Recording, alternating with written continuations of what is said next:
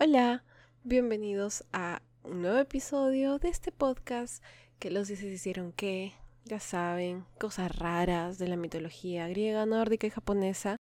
En el episodio de hoy vamos a hablar de la Orestiada.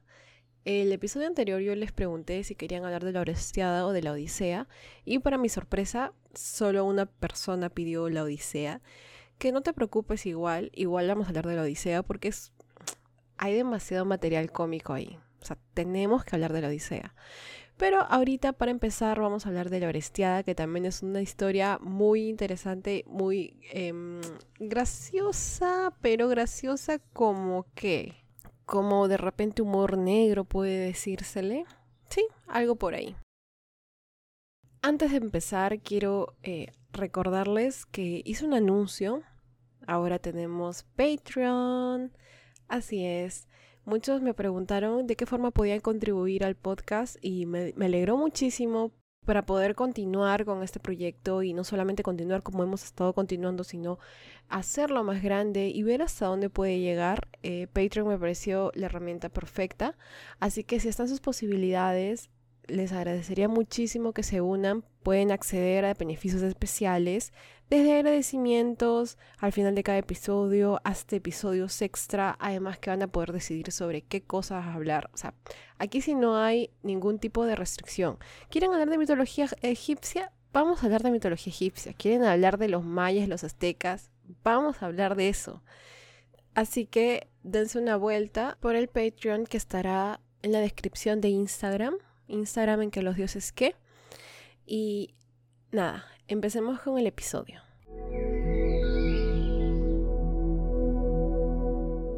Así como hicimos con la Iliada, con esta historia tenemos que ponernos en contexto. Y este contexto trae consigo un montón de historias trágicas y terribles. Durante toda la Iliada hemos oído que se utilizaba el término Atrida para referirse a Agamenón y Menelao, Expliqué brevemente que esto se debe a que su padre se llamó Atreo, pero esta historia no empieza con Atreo, y las maldiciones que recaen sobre Menelao y Agamenón no serán solo una. ¿Qué otras historias hay detrás de esto? ¿Qué secretos y desgracia esconde esta casa tan manchada? Nuestra historia el día de hoy empieza con Tántalo, un muchacho muy amable, bondadoso, bello, etc. No, eso es mentira. Tántalo fue un hijo de Zeus, o así decían, que saltó a la fama cuando los dioses lo invitaron a un banquete. Banquete, quise decir, no sé si lo pronuncié bien. Hasta ahí todo bien. El problema surge cuando Tántalo regresa al mundo mortal y procede a presumir a diestra y siniestra de aquella cena a la que estuvo el gran privilegio de asistir. No solo eso, sino que mientras cenaban, pudo oír varios chismes y secretos de los dioses, chismes y secretos que no dudó en compartir con todo aquel que se le cruzara. También, y aprovechando la situación, robó un poco de néctar y ambrosía y lo distribuyó entre sus amigos mortales. A mi causa le dieron la mano y él agarró hasta la pierna. O sea, no solo difundió rumores sobre los dioses, sino que hasta robó. ¿Qué tal valentía para hacerle eso a ellos? A ellos entre todas las personas y seres, ¿no? Un día, Tántalo decidió dar un banquete para los dioses. Según yo, para tener más contenido, ya que su invitación ya era antigua, era noticia de ayer, necesitaba otro evento para que todos le presten atención de nuevo, ¿no? Los dioses acuden felices y todos se sientan en la mesa, preparados para devorar el plato principal. Pero cuando las bandejas se levantan, algo no va bien y ellos lo saben. Resulta que, quién sabe por qué razón, Tántalo había decidido dar de banquete a su propio hijo, Pélope. El padre había trozado a su niño, lo había cocinado y le había servido a sus invitados divinos. Pero recordemos que estamos hablando de dioses. Ellos saben lo que ha hecho y nadie toca la comida de sus platos. Demeter, que por esta época había perdido recién a Perséfone, estaba tan ida que terminó por comer un poco de su plato. Así, Zeus ordenó que se reconstruyera el cuerpo del pobre Pélope, y en lugar donde Demeter había dado el bocado, que era su hombro izquierdo, se reemplazó con un pedazo de marfil forjado por el mismo Hefesto. Historia feliz, final feliz, Pélope sobrevivió. Pero regresando a Tántalo, este no fue el único crimen que cometió, sino por ahí un par más. La cuestión es que mi causa no tenía buenas referencias, no se había ayudado para nada y por eso cuando muere es enviado a la parte más profunda del inframundo, el tártaro.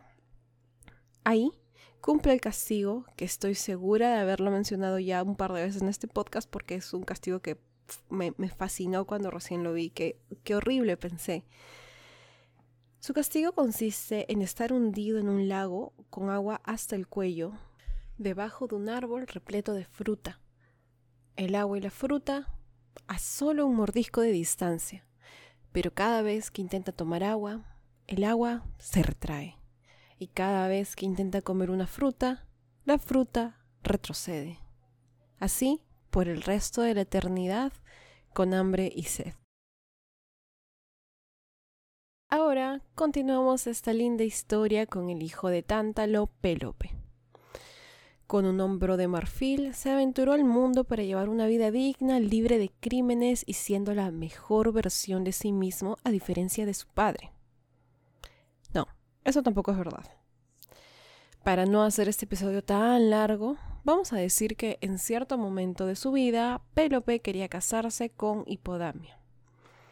El padre de ella había acabado con todos sus pretendientes siempre retándolos a una carrera de carros.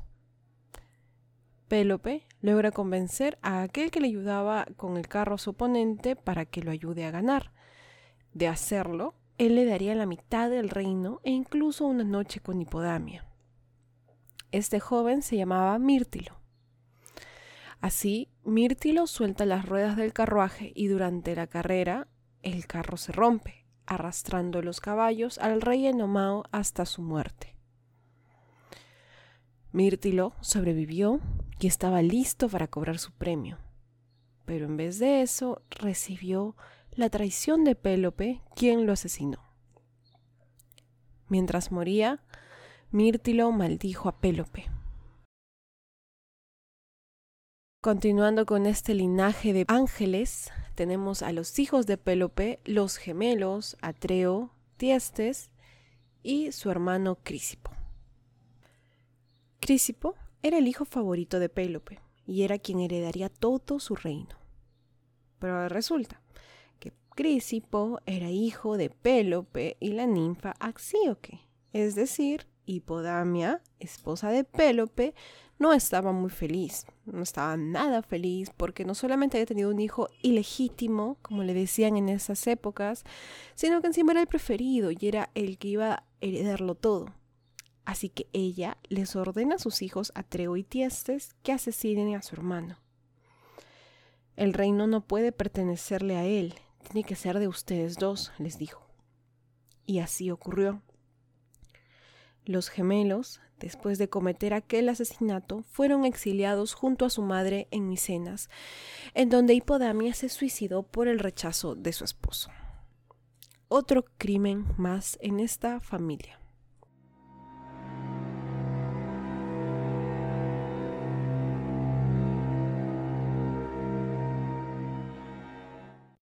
Continuando con la descendencia de Tántalo, tenemos ahora a los gemelos Atreo y Tiestes.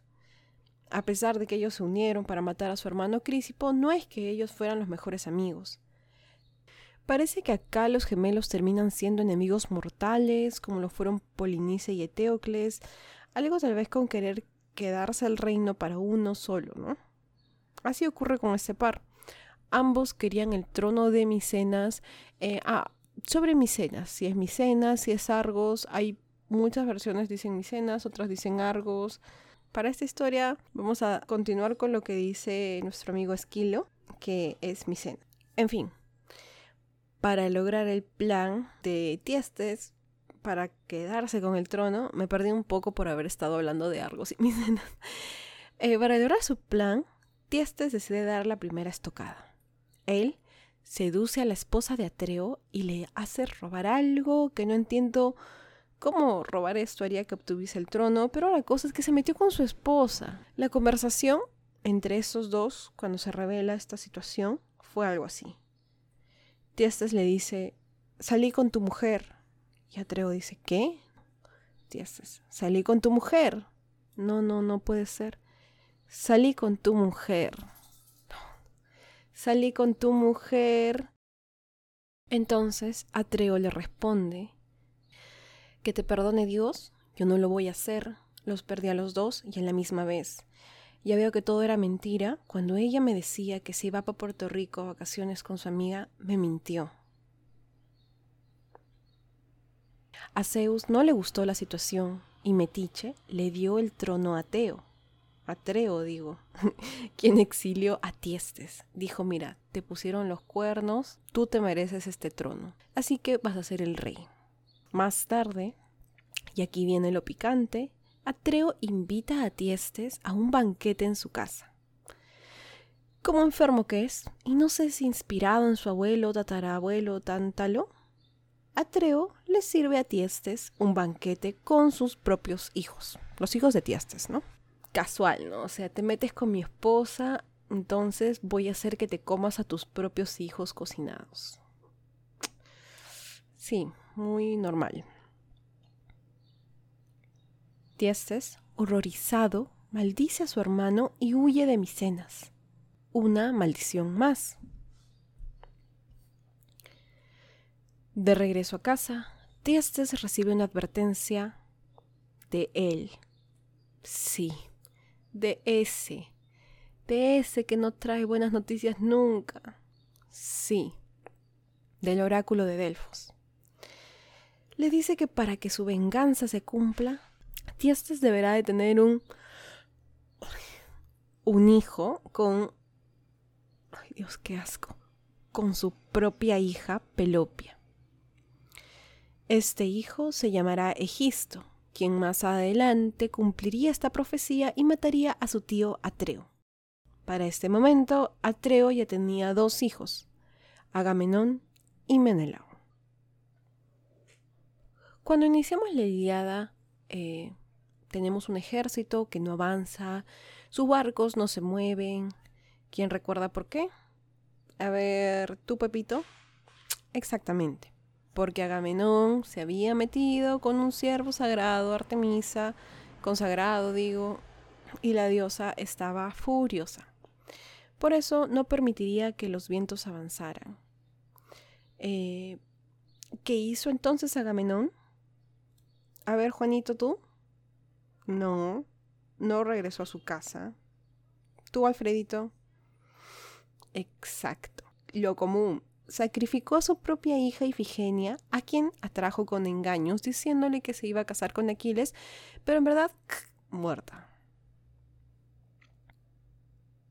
Entonces, después de este árbol familiar tan lindo, retomemos los pecados, entre comillas, de todo este linaje y las maldiciones que han recibido.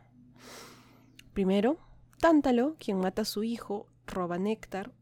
Luego Pélope, quien mata a Mírtilo, aquí recibe su primera maldición. Atreo y Tiestes, hijos de Pélope, matan a su hermano Crisipo. Tiestes después se mete con la esposa de Atreo. Y Atreo se venga sirviéndole de comer a Tiestes sus propios hijos. Tiestes tiene un hijo con su hija. Egisto, hijo de Tiestes, mata a su tío Atreo. Y finalmente, Agamenón engaña a su propia hija para sacrificarla, o sea, asesinarla. Bueno, si pensaron que su familia era disfuncional, más disfuncional que esto no creo que haya.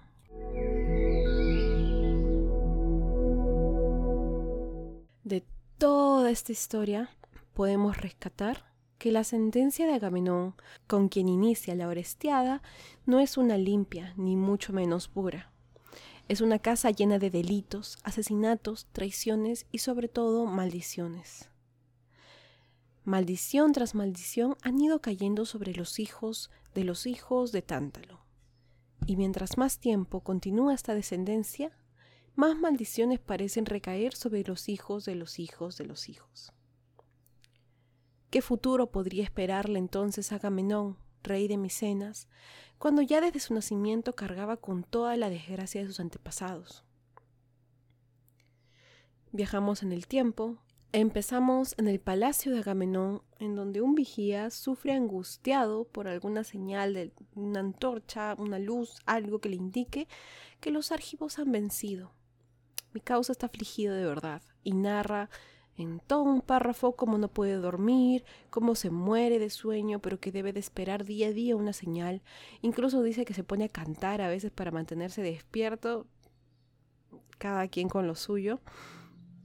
Continúa su lamento hasta que ¡ah! una señal, una luz en el horizonte, le indica que los argivos han tomado Troya, y él corre a contarle todo el mundo. Por otro lado, un coro de ancianos está chismeando sobre la guerra, aún no se enteran de nada, y hablan sobre cómo hace diez años que ya zarparon los argivos, este, hablan de Agamenón y de Menelao, eh, de cómo ellos ya son ancianos, que tienen valor, pero en fuerza son iguales que un niño, que no podrían haber hecho nada, y bla bla bla bla bla bla.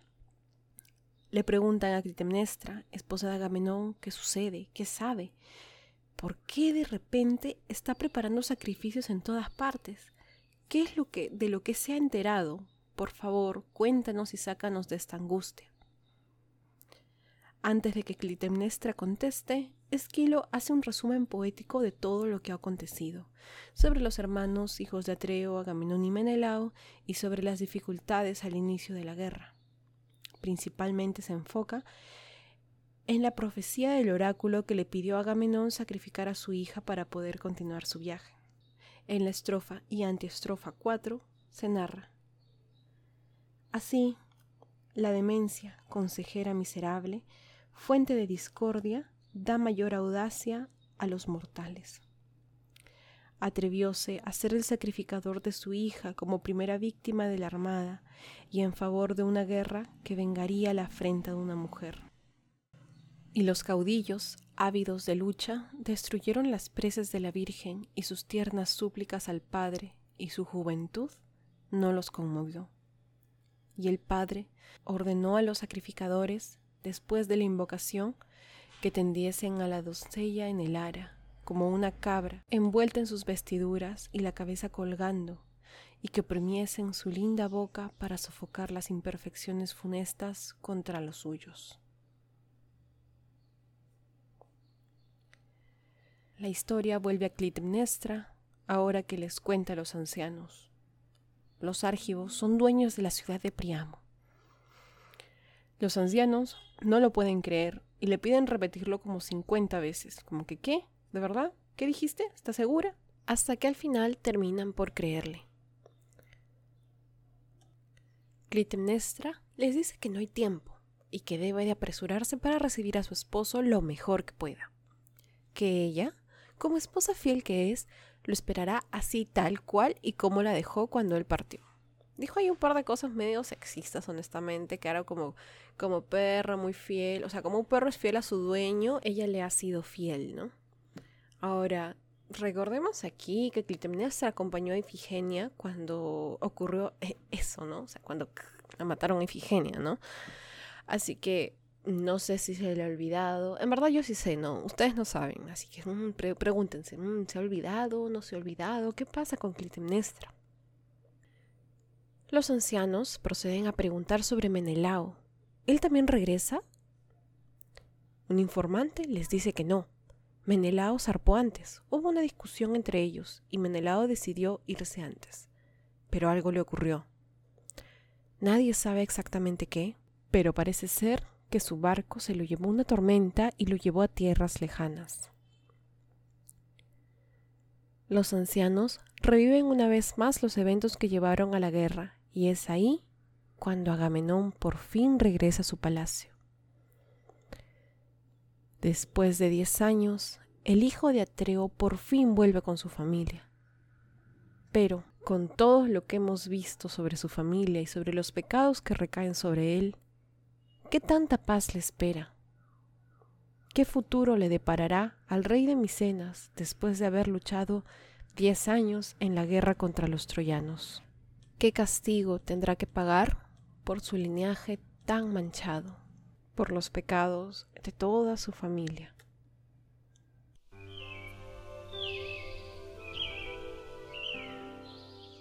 En el próximo episodio veremos qué ocurre finalmente con Agamenón. Viva la vida feliz hasta el final de sus días. Mm, se vuelve granjero, encuentra Menelao. ¿Qué cosa pasa con él realmente, no?